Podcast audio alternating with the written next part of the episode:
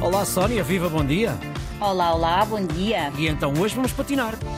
É verdade, oh, Ricardo, eu não fazia ideia, porque acho que os média nunca dão assim muito destaque a esta modalidade, mas nós somos fabulosos na patinagem, na patinagem artística.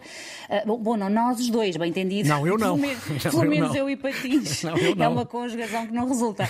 não, mas, mas nós portugueses, tu sabias que nós éramos muito bons na patinagem artística? Não, eu não tinha esse, esse- essa, essa indicação tão apurada. Sabia que no, no hockey nós somos extraordinários patinadores, no hockey patins, mas na patinagem artística não sabia.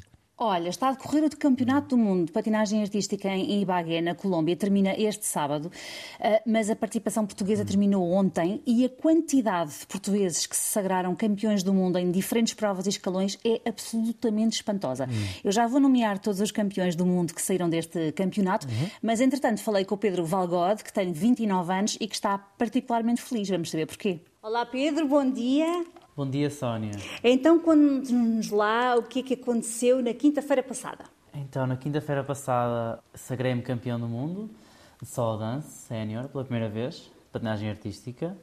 Ah, o campeonato ainda está a decorrer ah, em Ibagué, na Colômbia. Ah, a seleção ainda está a competir. Eu, entretanto, já terminei a minha, a minha representação. Mas diz isto assim, ah, eu sagrei-me campeão no mundo, parece que foi uma quinta-feira normal. Não, não, foi a primeira vez que me sagrei campeão do mundo de solo dance. mas já estava, mas já tinha títulos incríveis. Diga lá, quais títulos? Já, já, já tinha. O ano passado, em 2022, também me sagrei campeão do mundo de pares de dança sénior. Foi a primeira vez que um par de dança português sénior se sagrou campeão do mundo. Com a sua irmã, não é? Com a sua irmã. Com a minha irmã, sim, Uhum. a Ana Luísa. E foi, já na altura, tinha uma sensação inexplicável, ah, incrível mesmo. E ah, este ano, quando decidi fazer um último ano de solo dance, portanto, individualmente, esp- esperava atingir o, o pódio, mas não tinha a certeza se iria conseguir ah, fazer soar a portuguesa e não, não podia estar mesmo mais feliz porque, sim, não foi uma quinta-feira qualquer, claramente. O que é que se sente quando se ouve o hino, quando se, se é campeão do mundo, ah, numa modalidade para a qual, imagino, tenha trabalhado tanto? Qual é essa sensação? É aquele momento em que, em que nos cai a ficha de uma forma. Pronto, tanto, tanto tempo a pessoa preparar-se para este momento da carreira. To- to- qualquer atleta que, que queira competir tem o sonho, quando é pequenino, de ser campeão do mundo. Portanto, é, é quando nós percebemos que realmente todo o esforço, todo o trabalho ah, culminou naquele momento e ou sentir que estamos, representamos Portugal e as cores da bandeira ao mais alto nível é, é incrível.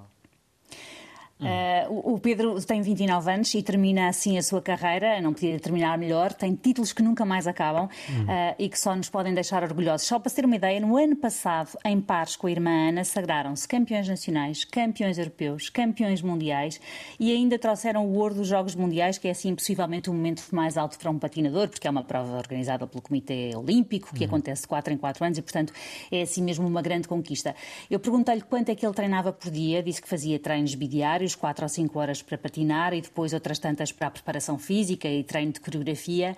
E depois, para nos esfregar na cara a todos os que temos a mania de dizer que não temos tempo para isto e para aquilo, o Pedro está no último ano de doutoramento na Faculdade de Engenharia da Universidade do Não sei muito bem o que é que é dizer sobre isto e não ser impressionante, não é? Não é? É uma É, vergonha é. Para, para nós quando nos pomos com desculpas.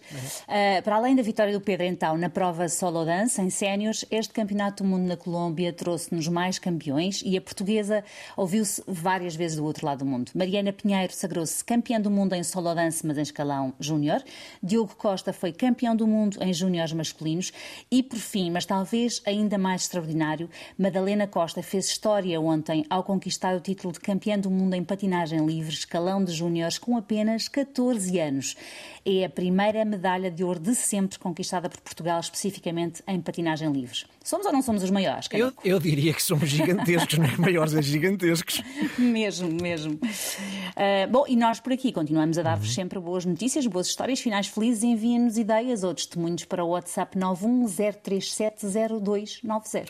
Muito bem, já sabe também que o País das Maravilhas está disponível em podcast, antena1.rtp.pt no Play para ouvir sempre que quiser e nas plataformas de podcast. Sónia, bom fim de semana e espero que tragas mais e melhores notícias na segunda.